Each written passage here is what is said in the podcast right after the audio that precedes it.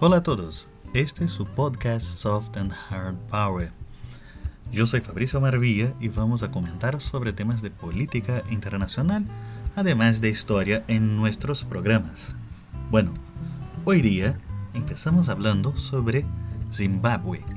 El presidente de este país fue al Foro Africano sobre Desarrollo Sostenible y solicitó que se ponga fin al aislamiento financiero bueno, este país sufre varias sanciones internacionales desde el fin de la dictadura de Mugabe. Su pedido anterior, o sus pedidos anteriores, mejor dicho, fueron rechazados, siempre solicitando préstamos y financiamientos. Fue rechazado por el Fondo Monetario Internacional, por el Banco Mundial y por el Banco Africano del Desarrollo. El país debe 8 millones de dólares y esto seguramente es una de las razones para que siempre sufra estos rechazos. El presidente afirma que el plan, el plan de desarrollo del país necesita de la participación internacional para que pueda mejorar los ingresos de la clase media y también superar las sequías han dañado cosechas recientes. Ahora, el presidente Donald Trump, a raíz de esto, envió una carta al Congreso expresando que las sanciones de Estados Unidos contra el país y los principales líderes van a permanecer. Esto porque Trump dijo afirmó que el gobierno y sus principales líderes buscan socavar los procesos y además las instituciones democráticas. Afirmó nuevamente que estas acciones no pueden ser aceptadas porque hay varios cargos de violencia sexual, muertes extrajudiciales, desapariciones forzadas de disidentes, principalmente por las fuerzas de seguridad. Ahora, hay un tema aquí también que hay que recordar. Zimbabue es un país que está cerca a China. Bueno, no estoy diciendo cerca geográficamente, pero tiene un acercamiento con China. Y si nos acordamos bien, hay todo un tema en relación a Estados Unidos y China. Entonces, son cuestiones un poco delicadas. Ahora, pasando a Etiopía. En este país fueron arrestados 13 canadienses.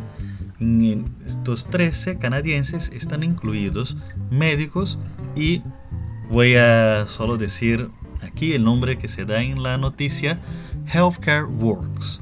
Imagino que sean personas que trabajan en el programa de salud que no necesariamente son médicos. ¿Por qué? La razón es prácticas médicas inadecuadas. Entonces, estos 13 canadienses que hacían parte de Humanitarian Canadian, que tiene su sede en la ciudad de Alberta, en Canadá. La razón en este caso es porque las medicinas que estaban utilizando estos médicos, estos 13 canadienses, estaban con el plazo caducado, quiere decir que las medicinas ya habían vencido. Y esto fue la razón de que ellos hayan ido a la cárcel. Ahora, el Ministerio de Relaciones Exteriores dijo que las autoridades etíopes estaban cooperando, pero que el gobierno canadiense no podría interferir en una investigación policial. Entonces, aparentemente, el gobierno canadiense va a esperar lo que diga la investigación de la policía de este país. Bueno, ahora, hay algunas noticias interesantes en relación a la Unión Europea y al Reino Unido, principalmente al Reino Unido. Han habido dos rondas de negociaciones sobre Tratado de Libre Comercio entre la Unión Europea y el Reino Unido. Estas reuniones han tenido la participación de David Frost para el Reino Unido y de Michel Barnier, el principal negociador de la Unión Europea, que incluso dirigió el acuerdo Brexit. Michel Barnier ha hecho un tweet en que expresó que el acuerdo es posible, pero difícil, porque hay que arreglar, ajustar muchas diferencias entre las dos partes.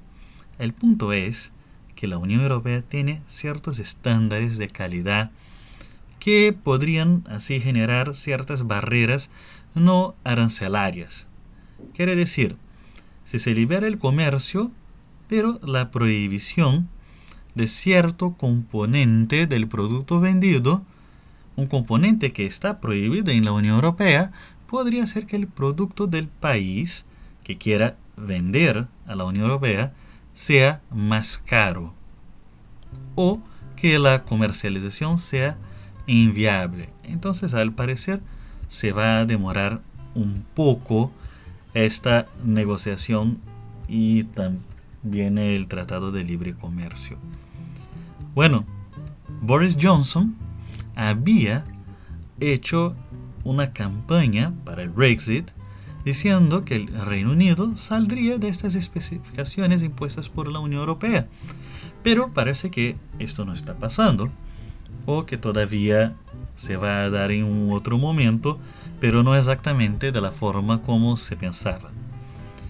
Por otro lado, Boris Johnson ha conversado con Donald Trump para realizar un TLC, hay que hacer un recuerdo aquí que Trump, momentos antes, bueno, antes del Brexit, había expresado que tan pronto el Reino Unido abandonara la Unión Europea, se haría un TLC, un tratado de libre comercio, que sería uno de los más grandes tratados de este tema de libre comercio.